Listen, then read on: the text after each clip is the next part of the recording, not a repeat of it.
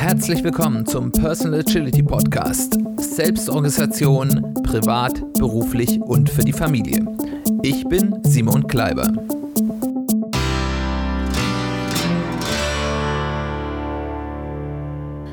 Herzlich willkommen zu einer weiteren Folge des Personal Agility Podcasts. Schön, dass du wieder eingeschaltet hast. Schön, dass du wieder dabei bist. Das Thema der heutigen Folge, Ausruhen ist produktiv, bisschen provokant, ist ein Thema, das mich in diesem Jahr besonders beschäftigt hat. Die meisten Menschen, die sich mit Selbstorganisation, Personal Growth auseinandersetzen, versuchen ja, sie haben so ein bisschen die Grundidee des Ganzen, aus ihrer begrenzten zeitlichen und Kraftressourcen möglichst viel herauszuholen. Was möglichst viel ist, ist sehr individuell. Für den einen ist es möglichst viel beruflicher Erfolg, vielleicht auch pekuniärer Erfolg. Für andere sind es andere Ziele im Leben, die man äh, machen will. Das ist erstmal unabhängig, aber die Grundidee ist, ich habe begrenzte Mittel, ich habe nur begrenzte Zeit, ich habe nur begrenzte Energie, ich habe vielleicht auch nur begrenzte Geldmittel. Wie kann ich möglichst viel damit herausholen? Und deswegen, und mir geht das genauso, ist es für Menschen, die sich mit Selbstorganisation und Personal Growth auseinandersetzen, häufig schwierig, sich auszuruhen, nichts zu tun. Es ist, ist so ein bisschen innerlich verpönt. Und wenn man das mal gemacht hat und sich das gegönnt in Anführungszeichen hat, fühlt man sich ein bisschen schlecht. Naja, jetzt saß ich hier nur rum, hätte ich nicht irgendwie was machen können. Ich habe doch noch so ein großes Backlog an Dingen, die mich total nach vorne bringen können.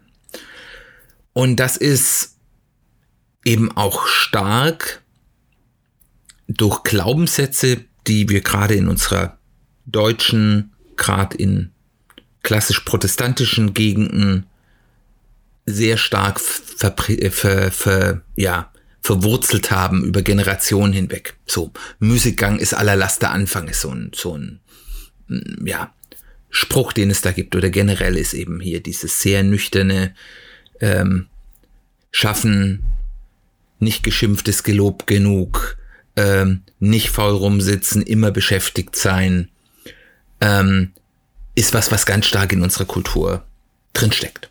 Was seine Vorteile hat. Es ist ein Erfolgsfaktor.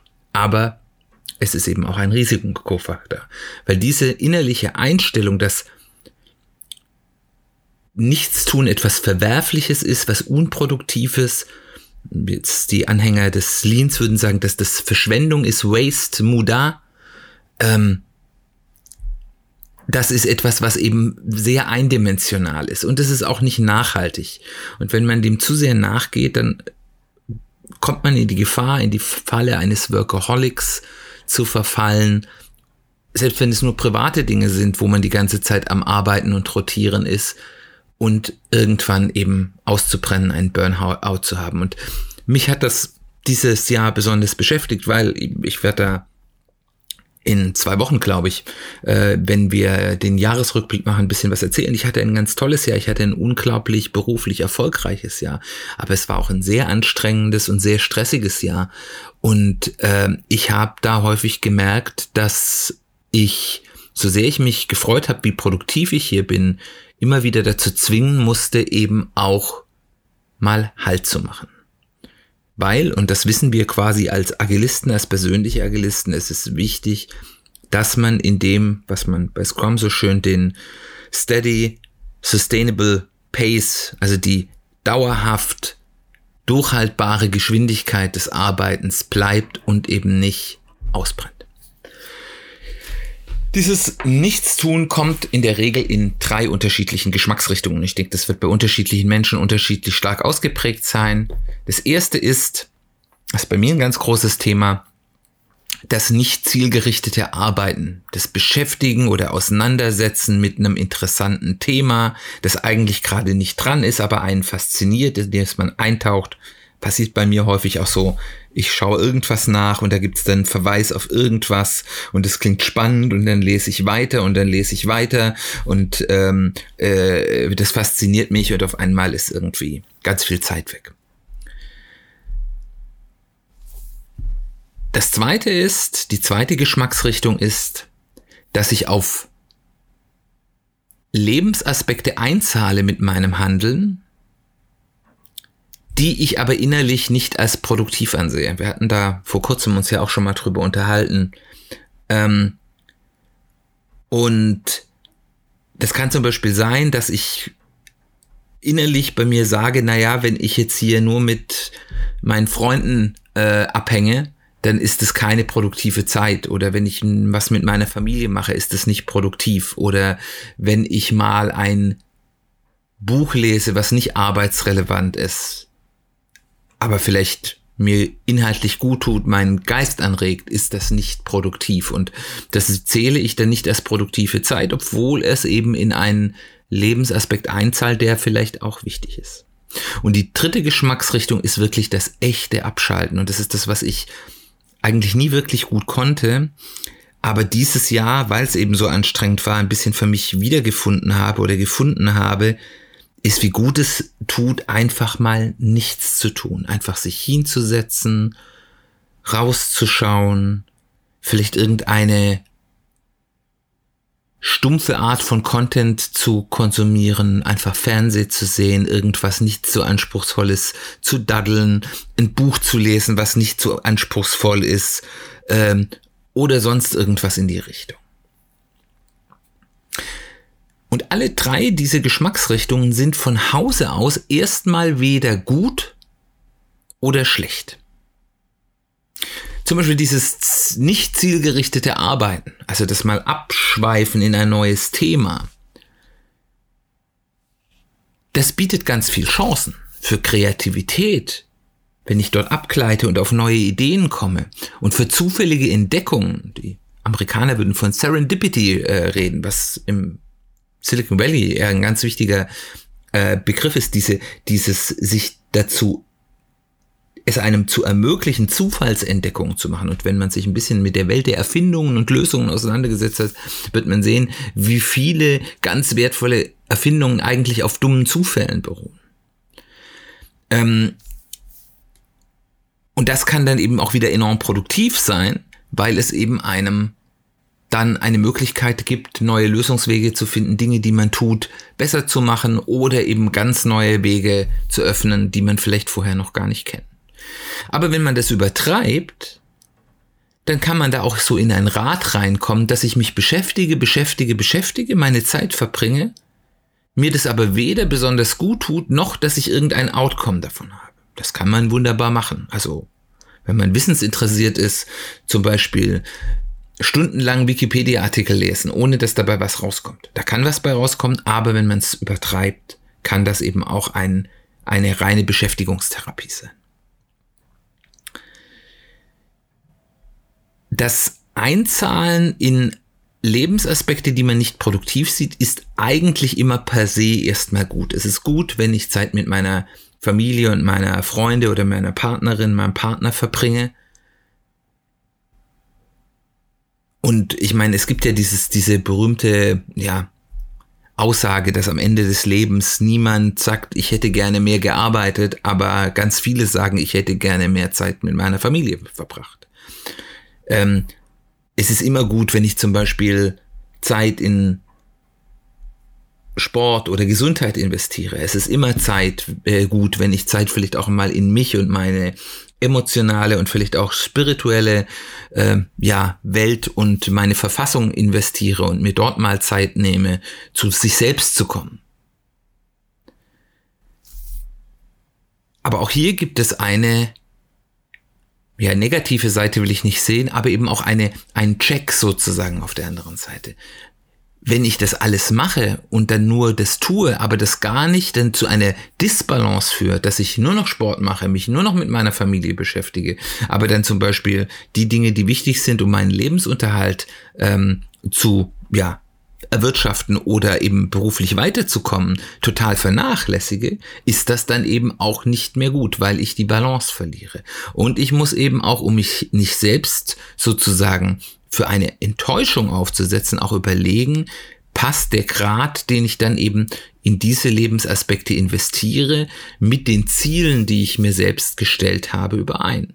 Und wenn sie es nicht tut, dann muss ich mir eben überlegen, entweder ja, ich muss das runterfahren oder vielleicht stimmen meine Ziele nicht mit der Art und Weise überein, wie ich leben will und ich muss hier eine Justierung meiner Ziele vornehmen. Auch das wäre ja eine unter Umständen sinnvolle Maßnahme.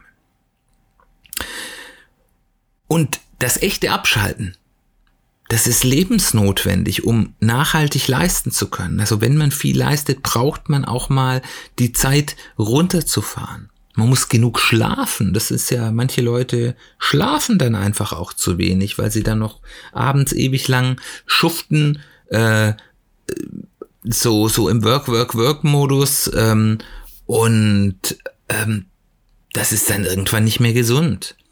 Und auf der anderen Seite ermöglicht dieses Abschalten auch häufig, dass man geistige Blockaden löst und Lösungen für Probleme findet.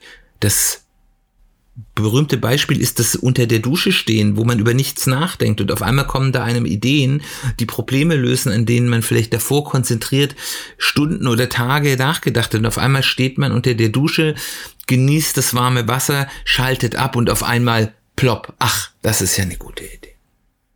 Und wenn ich mir diese Zeit nicht gönne, kann ich diese Momente auch nicht haben. Auf der anderen Seite ist es, wenn ich nur noch rumhänge und nur noch faul in der Ecke sitze und nichts tue, stimmt das bei den meisten Menschen nicht mit den Zielen überein, die sie für ihr Leben haben wollen, weil das natürlich auch bedeutet, ich werde nichts schaffen. Ganz egal in welche Richtung und ich werde auch keinen, damit auch nicht gut auf andere Aspekte einzahlen. Also auch hier wieder ist es eine Frage der Balance. Aber für uns Menschen, die sich mit Selbstorganisation, mit Personal Growth auseinandersetzen, ist eben die Lage meistens so, dass wir uns zu wenig dieser Zeit geben und nicht zu viel. Wie das bei dir ist, musst du für dich selbst analysieren. Und wie gesagt, es gibt da auch kein richtig und falsch. Was man tut und wie man handelt, hat eben einfach Konsequenzen darauf, was man erreichen kann. Und deswegen muss man das in eine gute Balance bringen und mit den Zielen, die man hat, in Einklang bringen. Aber was tue ich denn jetzt, wenn ich jetzt mal wieder das Gefühl habe und gesagt habe, ja, ich habe hier wieder nur rumgehangen und ich habe nichts gemacht oder ich habe äh, so viele Dinge vorgehabt diese Woche und habe nichts davon geschafft? Ich würde mich dann immer zwei Dinge fragen war dieses, was ich nicht Produktives getan habe, dieses Nichtstun, welche Geschmacksrichtung das auch immer hat, ja häufig ist ja dieses Nichtstun auch kein Nichtstun, sondern eigentlich ich habe Arbeit gemacht. Erstmal ganz unabhängig davon, von dem, was ich deswegen nicht getan habe, also einfach nur in sich selbst, erstmal gut oder schlecht für mich? Hat mir das gut getan? Hat mir das geschadet? Oder hatte es überhaupt keinen Output für mich? Und wie ist auch die Auswirkung auf mein Umfeld? Also zum Beispiel, vielleicht hat jetzt, dass ich mir mal Zeit für meine Eltern oder meine Verwandten genommen habe, jetzt vielleicht für mich jetzt nicht so viel gebracht, aber es hat meinem Umfeld gut getan, dass Menschen, die mir wichtig sind, es gut fanden, dass ich mal wieder Zeit für sie genommen habe und ich für sie da war. Auch das ist ja ein Punkt. Und das Zweite ist jetzt, ich sollte mir überlegen, was war jetzt dadurch, dass ich jetzt hier etwas getan hätte, wo ich jetzt denke, ich hätte anstattdessen lieber etwas anderes gemacht. Was war denn der echte Schaden? Was habe ich denn deswegen nicht geschafft? War das was ganz Zentrales? Habe ich jetzt ähm, über Wochen hinweg nichts von den Dingen, die mich, die ich wirklich voranbringen will, geschafft, weil ich immer unproduktiv war? Oder habe ich vielleicht hier schon meine wichtigen Dinge erledigt und habe halt so ein paar Sachen, die nett gewesen wären, ja, liegen lassen, die aber jetzt nicht wirklich entscheidend waren. Das halt ja eine andere Geschichte. Also ich überlege mir quasi, was ist hier die Minusseite. Und jetzt, ich habe erstmal angeschaut, ist, ist meine Plus- und meine Minusseite dessen, was ich hier getan habe, unabhängig von allem anderen und dann schauen, was waren die Auswirkungen auf das, was ich eigentlich tun wollte. Und wenn ihr da jetzt sagt, es gab hier eigentlich auf der einen Seite, hat mir das gut getan oder meinem Umfeld gut getan und auf der anderen Seite, naja, das, was ich deswegen jetzt nicht getan habe, der Schaden, den ich sozusagen dadurch verursacht habe, ist vernachlässigbar. Es ist jetzt nicht Natürlich habe ich irgendwas deswegen nicht getan, aber das hat jetzt keine schlimmen Auswirkungen. Dann ist der beste Weg, es einfach zu akzeptieren und zu sagen, das war jetzt so, ich habe das wahrscheinlich gebraucht oder mein Umfeld hat es wahrscheinlich von mir gebraucht. Ich habe hier nichts kaputt gemacht. Also Daumen hoch, gönn's dir, sei gut zu dir selbst. Wenn ich aber doch sage, es hat mir jetzt entweder nicht gut getan oder ich habe dort wirklich wichtige Dinge deswegen liegen gelassen, dann sollte ich mich fragen, wie ist es denn dazu gekommen? Habe ich mich wirklich einfach nur ablenken lassen? Oder wurde von anderen quasi in eine Situation gebracht, wo ich das nicht wollte? Oder, und so ist es bei mir häufig, kam vielleicht davor schon etwas zu kurz, waren meine Kräfte zu Ende. Und ich merke dass wenn ich zu lange, zu intensiv und ohne Pause arbeite, kommen irgendwann Momente, wo ich dann einfach, da gehe ich auf Selbststeuerung und dann leiste ich nichts mehr, dann werde ich von jedem Mist abgelenkt, dann äh, kann ich mich nicht mehr motivieren, dann bin ich einfach ausgepowert. Und mein Körper und mein Geist sagt mir dann hier, ich beschäftige mich jetzt zumeist mit was anderem. Ist mir egal, was du auf deiner To-Do-Liste hattest, ich beschäftige mich jetzt mit was anderem. Und das ist eigentlich ein guter Schutzmechanismus, den ich dann nicht versuchen sollte, mit Kraft zu überbinden. Was aber schlecht ist, und das ist der Punkt, wo ich ankämpfe, ist, wenn das dann eben, weil ich es davor vernachlässigt habe, sozusagen zum häufig ungünstigsten Zeitpunkt kommen und ich auf einmal in einem Zeitpunkt, wo ich eigentlich leistungsfähig sein will, auf einmal mir mein Körper und mein Geist sagt, nee, nicht mit mir. Und wenn das bei euch auch so der Fall ist, und das ist das, was ich zurzeit tue, ist zu versuchen, wie kann ich denn genug Ausgleich einplanen? Wie kann ich denn auch mal sagen, okay, ein oder zwei Tage die Woche am Wochenende, das haue ich mir nicht mit Dingen voll, die ich natürlich noch total sinnvoll erledigen könnte, sondern das verplane ich mir vielleicht gar nicht oder mit nur Kleinigkeiten und ansonsten lebe ich auch mal in den Tag rein oder mache irgendwas, was mir gut tut, was ich schon ewig lang machen wollte. seid sicher, dass ihr genug Zeit habt zum Ausruhen.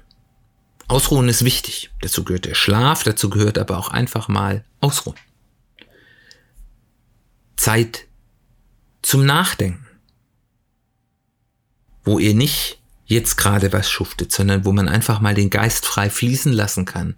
Vielleicht mal sich mit was Interessantem, aber nicht zielgerichteten beschäftigen Zeit zum Lernen gehört dazu, auch wenn das jetzt ja schon wirklich was ist, eher was dazugehört. Aber wir haben ganz häufig das Problem, dass wir sagen, wir sind hier im Hamsterrad und wir nehmen uns zu wenig Zeit, dann auch neue Dinge zu lernen, uns mit neuen Dingen auseinanderzusetzen, die natürlich erstmal nicht produktiv sind. Wir hatten in der letzten Folge ja über dieses Drei-Horizonte-Modell geredet. Nehmt euch Zeit dafür, auch mal Dinge zu lernen, die jetzt, wo ihr nicht wisst, ob das jetzt direkt anwendbar ist. Nehmt euch Zeit für Freunde für die Familie, für Gesundheit, für euren Partner oder eure Partnerin. Das muss man eigentlich gar nicht sagen, aber es wird von uns immer im Kopf mit dieser Schere, das ist Müßiggang, das ist Faulenzen. Nein, das ist wichtig. Plant die Zeit ein in einem vernünftigen Maß, in einer vernünftigen Balance. Dann kommt dann auch nicht euer Körper und euer Geist und holt es sich dann, wenn ihr es nicht gebrauchen könnt. Und deswegen ist Ausruhen besonders produktiv, nicht nur weil es eben meine Produktivität erhält, Häufig seid ihr, wenn ihr gut ausgeruht seid und gut ausgeglichen seid, in der Zeit, die ihr euch dann nehmt, wirklich zu arbeiten. Viel, viel, viel, viel, viel produktiver. Und häufig kann es sein, dass die Tatsache, dass ihr weniger arbeitet oder also auf die von euch als produktiv angesehenen Aspekte verbringt, dazu führt, dass ihr in diesen Aspekten sogar mehr erreicht, weil ihr frisch ausgeruht, mit frischem Geist und mit richtig viel Tatkraft ans Werk geht. Und deswegen, und das ist für mich die wichtigste Erkenntnis dieses Jahres und eine Erkenntnis, die mir sehr gut tut, auch wenn sie mir es immer noch manchmal schwerfällt, sie wirklich in den Alltag zu bringen. Ausruhen ist produktiv, es bringt einen nach vorne Und wer es nicht tut, der ist nur sehr kurzproduktiv. Ich hoffe, diese Gedanken konnten für dich ein bisschen hilfreich sein. Du kannst sie nachvollziehen. Wenn du auch mit diesem Thema, ja, ich, ich gönne mir eigentlich die Zeit zum Ausruhen oder mich um andere Dinge meines Lebens zu kümmern, viel zu wenig kämpfst, ähm, kontaktiere mich gerne. Äh, ich finde es immer interessant, was da euer Erfahrungshorizont ist. Ich würde mich da freuen, von dir zu hören. Dann bleibt mir nichts anderes als herzlichen Dank zu sagen fürs Zuhören. Schön, dass du dabei warst. Ich würde mich freuen, wenn du nächstes Mal wieder dabei bist. Wir werden uns dort mit dem Thema wertvolles Feedback geben auseinandersetzen. Wir hatten ja schon vor, ja, wahrscheinlich sogar anderthalb Jahren oder so mal eine Folge zum Thema, wie man mit Feedback persönlich umgeht. Und in der nächsten Folge wollen wir uns mal anschauen, wie gebe ich denn Feedback, das wertvoll und wertschätzend ist. Dann, wir hören uns bald wieder.